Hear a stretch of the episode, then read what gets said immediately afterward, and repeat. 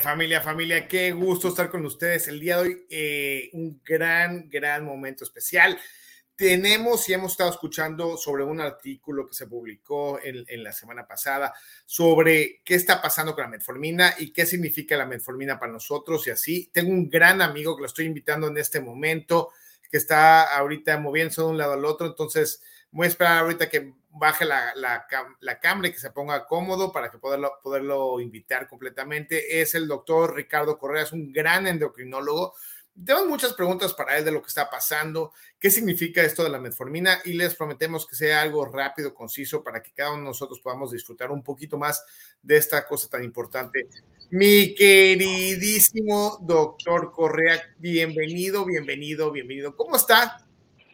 Bien, ¿cómo está, doctor Shapiro? Es un placer volver a verlo desde hace unos cuantos días.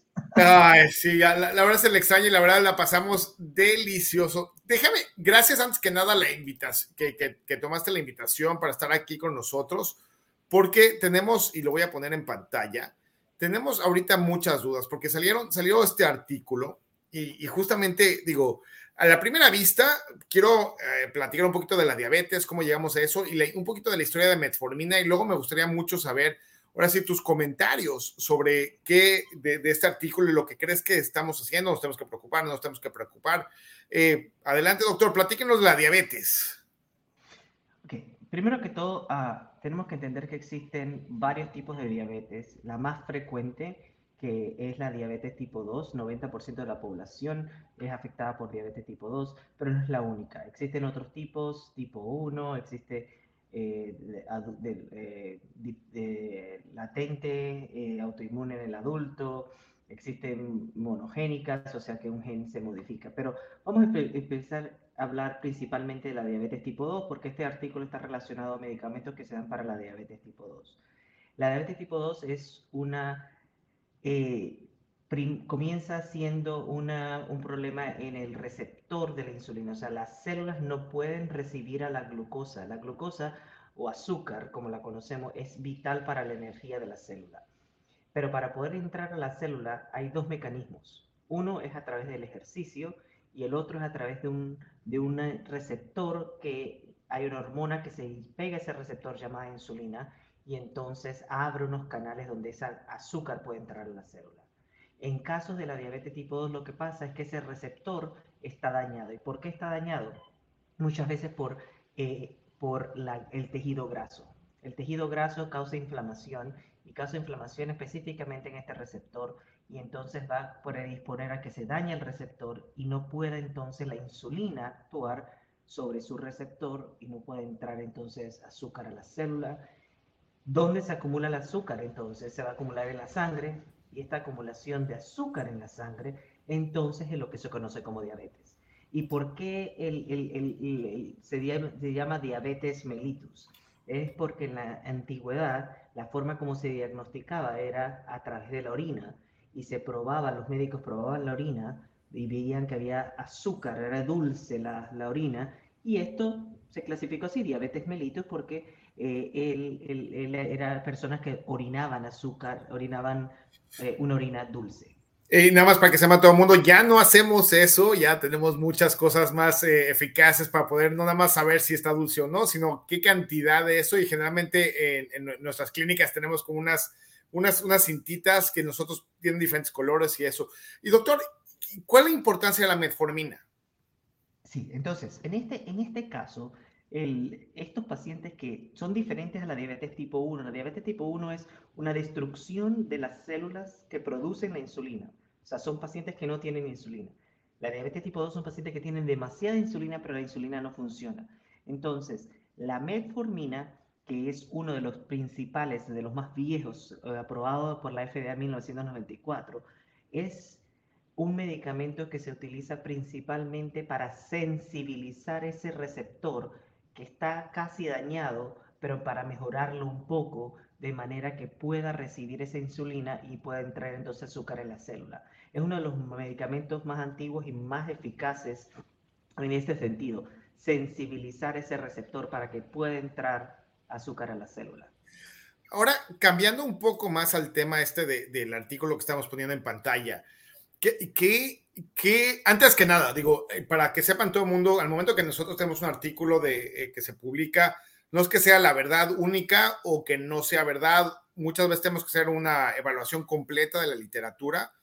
Eh, voy a comentarte, doctor Correa, antes que nada, o sea, mi percepción del artículo y me gustaría mucho saber qué, qué beneficios o qué, cuál es la conexión que le debemos decir a la gente que está utilizando en este momento metformina. Em, e, en mi parecer, el artículo, o sea, la base de datos que tienen es enorme. Y hay diferentes tipos de diseño para que sepan todo el mundo, hay diferentes tipos de diseño. Este prácticamente es como observar desde arriba, como si estuviéramos en un avión, ver cómo hicieron todas estas cosas y midieron a través del tiempo. Entonces, hay mucha información ahí y nos puede realmente decir, bueno, para dónde van las cosas, pero no realmente una casualidad, o sea, si hay una relación completa de esas cosas. Entonces, el artículo sí está bien, y digo, y lo toman en cuenta y lo avisan en la parte de conclusiones, digo, esto es como que algo nuevo, hay que revisarlo, hay que entenderlo, pero la base de datos que ellos están tomando es una base de datos muy robusta de mucha gente. Y dos cosas que me llaman la atención. Número uno, o sea, el, el el hecho de que por primera vez estén hablando mucho más de los hombres y los espermatozoides. Muchas veces le echamos la culpa solamente a las mujeres y que medicamentos que tomaron ellas o cosas por el estilo, pero esta vez que el hecho de, abrir la puerta de que también los hombres estamos relacionados con eso y que también nosotros podemos alterar o dar problemas genéticos es algo que me llamó la atención.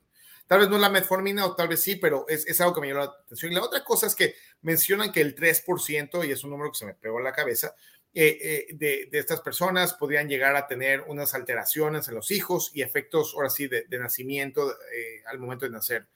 pero en la población general, 3% es lo normal. Y, también, o sea, entonces, ¿qué quiere decir eso? Pues que más o menos están conduciendo de alguna manera de la misma manera que lo que pasaría con medicina o con no. Entonces, me, me gustaría mucho saber cuál es tu opinión.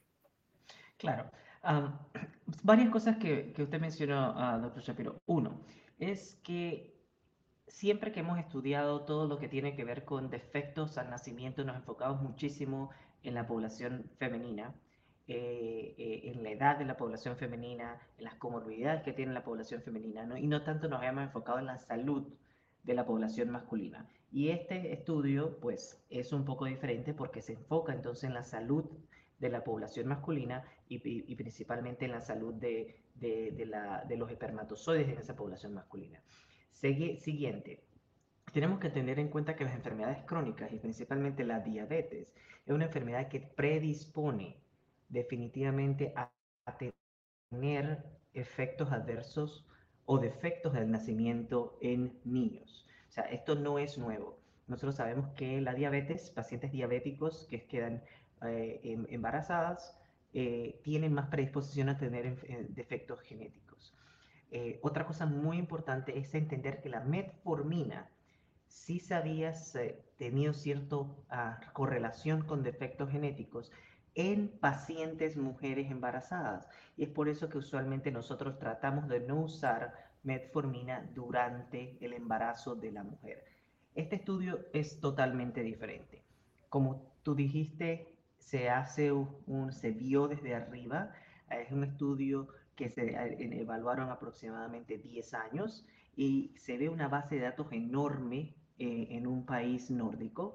Eh, o más o menos se evaluaron 1.25 millones de nacimientos. Y de ese 1.25 millones de nacimientos, se, evaluaron cuántos de ellos tuvieron efectos, defectos al nacer, defectos, eh, defectos de, de, nacimiento. Y de esos defectos de nacimiento, entonces se fueron a ver cuántos de esos defectos de nacimiento estaban correlacionados con muchas cosas.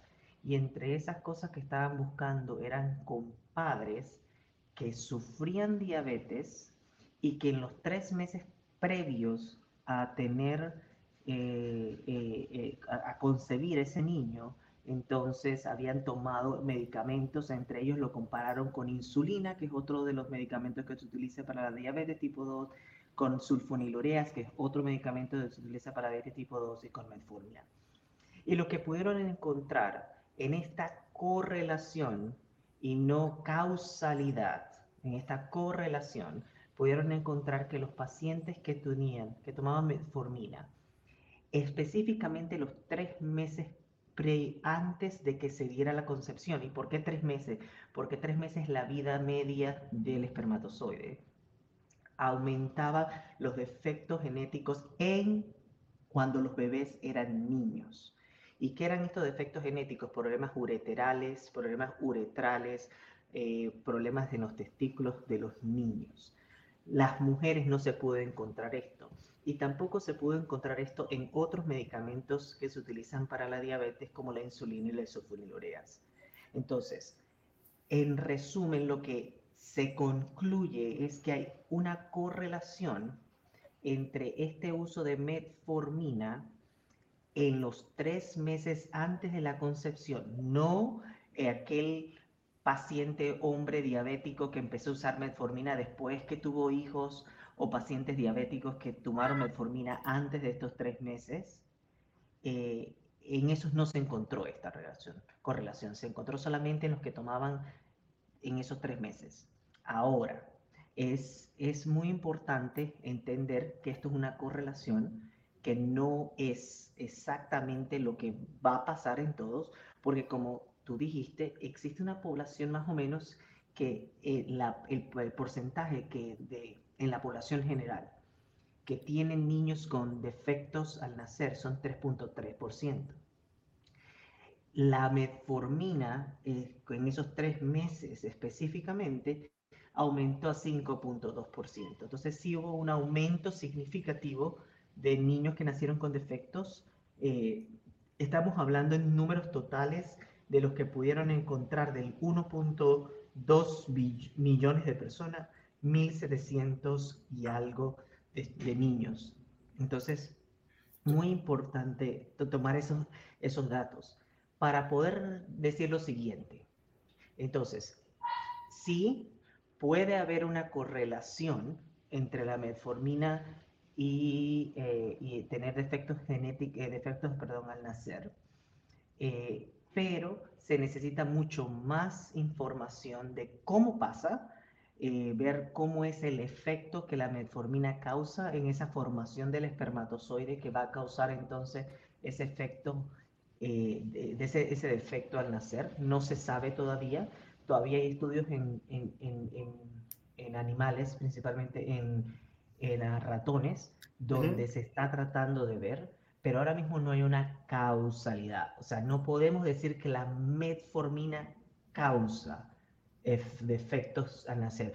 Y lo siguiente es evaluar riesgo-beneficio en el paciente, o sea, en este caso en el hombre que tiene diabetes, el beneficio de la metformina es muchísimo más alto muchas veces, hay que individualizar los casos, que el riesgo que pueda tener al poder concebir un hijo con defectos. Entonces, esto todavía queda inconcluso. Sé que siempre la prensa amarillista lo que va a decir es que tomaste metformina y por eso tu hijo salió con defectos al nacer. No, no podemos afirmar eso. Hay que tener un poco más de cuidado y conversar con los pacientes. Completamente. Digo, un, par de cosas que también me, llamó mucho la atención fue el hecho de que, eh, por ejemplo, no, digo, fue un artículo, el artículo está bien, o sea, le echaron ganas, porque hay artículos que sacan unas conclusiones y dices, Dios mío, ¿de dónde sacaron eso? Mucha licencia, inventaron su propia historia, pero faltó, me hubiera gustado mucho saber, por ejemplo, si las mamás tenían hipertensión, eh, o los papás, hay muchas cosas ahí que no lo comentan, que probablemente lo tengan en alguna base de datos, y también la parte de los medicamentos que la mamá estaba utilizando y otras cositas más. Entonces, también aunque está esta, eh, y, regresamos al ejemplo del principio, porque hayan más abejas no quiere decir que, o sea, que tengamos más autismo, eh, el hecho de que nosotros tengamos más eh, coches allá afuera no quiere decir que por eso está provocando directamente, o sea, malestar abdominal en cierta región, o sea, que pasen al mismo tiempo no necesariamente quieren que se relacionados, pero abren la puerta definitivamente a una conversación. Y, y quiero ver si estoy muy alejado o no tan alejado Mucha gente se va a preguntar en este momento, ok, ¿qué hago? Estoy tomando metformina, quiero tener hijos. Yo como hombre, ¿qué es lo que debo de saber en este momento y qué debo de hacer en este momento? Claro, y esta pregunta es, sumamente importante porque hay cosas que tú mencionas, o sea, el estudio no, el estudio ajusta para mujeres que no tenían diabetes, porque como sabemos, la diabetes al, al sí es un factor de riesgo, pero no ajusta para otras cosas que, que, que podrían cambiar, causar defectos. Eh, lo otro, tenemos que entender que usualmente la diabetes tipo 2 se presenta en pacientes que tienen una, eh, son una población un poco más eh, con mayor edad. Y tenemos que entender también que la, la edad es otro factor que aumenta la, la, cantidad de, de, de, defectos. Entonces, el, el, ajuste que ellos hicieron por, por edad tan, estuvo relativamente bien, pero hubo muy pocas personas en edad relativamente joven para tener estas cosas. Entonces, respondiendo a tu pregunta, en este momento creo que debe haber una conversación entre la persona que está preguntando con su médico y ver si el estado de la diabetes, porque no todo el mundo es igual, si el estado de la diabetes permite que se pueda controlar con dieta y ejercicio de manera que ese, en ese momento que se está pensando la concepción, se pueda parar la metformina y luego de eso volver a reiniciar. Eso es una opción. No estamos hablando que todo el mundo tiene esta misma opción. Hay pacientes diabéticos que llegan a mi consulta que tienen una glucosa o eh, la medimos como hemoglobina glicosilada, que son de 10, que no voy a poder eso. O lo otro es que eh, hay pacientes que la metformina no les va a servir, sino que voy a tener que utilizar insulina. Entonces, eh, eh, es, es, una conversación en este momento con su médico para ver qué opciones hay en este momento y si puede haber la opción de no metformina, entonces tomarla en el momento de, este, de la preconcepción, pero tampoco es que ahora debemos alterarnos y si se dan cuenta, a pesar de que esto se ha publicado, la FDA no ha salido todavía con un comentario diciendo no podemos dar metformina a los tres meses antes a los hombres que, te, quieran concepción en tres meses. O sea, no, no ha salido. Lo otro, estamos hablando de una población específica, una población nórdica muy hetero, muy homogénea, perdón, eh, de Dinamarca. Eh, eh, queremos, tenemos que ver cómo pasa con la población de otros lugares, cuando hay más diversidad que no es tan específica, cuando hay otros genes involucrados que también podrían ayudar o, o, no. Entonces, todas estas cosas hay que tomarlas en cuenta. Y los mismos autores hacen estas acotaciones en sí. artículo. Ellos dicen, esto es un análisis de un estudio retrospectivo donde miraron a mucha gente, es verdad, mucho, mucho, una, una muestra muy grande, pero no, no afirman o sea, ellos no están diciendo, el más amarillista ha sido todo el resto de cuando salió esto, que los mismos autores diciendo qué es lo que encontraron en su artículo. Y creo que ellos se enfocaron muchísimo más en su artículo en decir, nunca nos hemos preocupado por los hombres, ahora debemos preocuparnos por los hombres. Creo que ese es el, el, lo que ellos más están enfocados y lo que uno tiene que tomar. O sea, es verdad, la salud reproductiva masculina siempre ha quedado de segundo plano y no es así. Debemos mejorar esa salud masculina reproductiva. Tengo una pregunta eh, que justamente me está, llegando ahorita por las redes sociales de Diana. Muchas gracias, Diana, por, tu comentario. Estamos eh, eh, rápidamente, estamos live se va a quedar esto en vivo en Instagram, YouTube, Twitter y también LinkedIn. Eh, probablemente en un poquito de tiempo ya lo suba a Instagram, pero tengo esta pregunta de Diana. Yo creo que con esa información reciente los caballeros van a tener temor a tomar la metformina. ¿Hay otros medicamentos que no sea insulina que puede sustituir la metformina? Doctor eh, Ricardo y doctor Shapiro, gracias por el interesante tema. Muchas gracias Diana y ahorita le voy a pedir al doctor si, si nos puede eh, dejar eh, el comentario. Claro. En la actualidad, definitivamente eh, el, el, área de la diabetes ha crecido a pasos agigantados y en los últimos seis años hemos tenido muchísimos nuevos medicamentos que no son metformina. Eh, tanto así que, por ejemplo, las guías siempre decían hasta el 2020 que la primera línea era metformina y después de eso otros medicamentos. Las guías de, desde 2021 ya no hacen como primera línea metformina. Existen medicamentos que son agonistas de una hormona llamada GLP-1, existen medicamentos que son inhibidores de un transmisor eh, que se llama SGLT2, existen otros medicamentos que no son eh, metformina que, que, tienen muchos beneficios que se pueden utilizar. Gran problema que tenemos con esos medicamentos es que son medicamentos nuevos y por, por tal razón son medicamentos costosos. Entonces, para pacientes que tienen cierta dificultad o no tienen seguro, todavía metformina sigue siendo la primera opción. Eh, y, y, por eso todavía no debemos reaccionar a este problema, porque metformina tiene, es el medicamento más antiguo en diabetes que se utiliza, eh, como le mencioné, en 1994.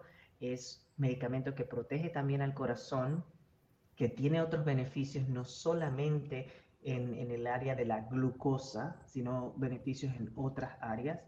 Y hasta es un medicamento que al disminuir la sensitividad de la insulina, se han hecho estudios donde hay, disminuye también la predisposición de cáncer. Por ejemplo, dar metformina en cáncer de tiroides ayuda.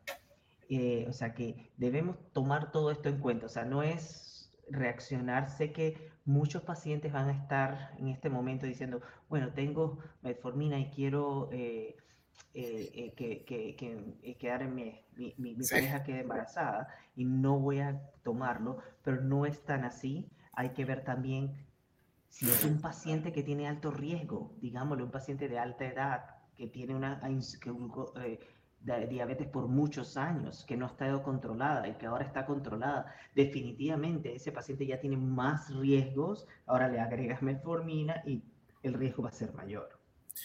Eh, doctor Ricardo, le agradezco muchísimo estos tiempos. Eh, ya, ya estamos pegándole a los 20 minutos. Gracias, Diana, y a toda la gente que nos mandó mensajes. Por favor, el doctor Ricardo está muy activo en redes sociales, en televisión y todo lo demás. Por favor, mándenle sus preguntas. Aquí estoy para servirles. Voy a mandar probablemente un par de videos más eh, entre, en, esta semana sobre este tema, porque sí es algo importante de lo que estamos viendo, de lo que estamos escuchando, y muy importante de la importancia de la diabetes en nuestra comunidad, porque sabemos que somos de los más afectados eh, y tienen muchas cosas que ver con la parte de, determinantes sociales de la salud, de dónde vivimos, cómo vivimos y en nuestros países. No nada más Estados Unidos, pero en toda Latinoamérica tenemos ciertas cosas que pues, no nos han ayudado y desgraciadamente ahorita, por ejemplo, México y Estados Unidos se luchan por el primer lugar de obesidad y también de, de diabetes. Salió esta semana también, le pongo el, el comentario, la parte de prediabetes en adolescentes, que estuvo horrendo y es una llamada de atención para todos nosotros porque la verdad está súper, súper, súper preocupante esto de lo que estamos teniendo. Está la doctora uh, Bolívar aquí también con nosotros, nos manda muchos saludos. Igualmente, doctora, un, placer y también la, señora Diana está agradeciendo también nuestra interacción el día de hoy. Eh, familia, pues estamos aquí para servirles. Cuídense mucho. el tema para hablar horas eh, de la diabetes, sobre todo en nuestra comunidad. Abran, por favor, sus corazones. Aquí estamos. No se espanten todavía. No es momento para gritar. Doctor Ricardo, lo voy a dejar en la parte de atrás y ahorita regreso con ustedes después de, este corte y me despido con todos. Familia, acuérdense, por favor, de vacunarse contra el miedo con una dosis de verdad. Saludos, familia. Saludos.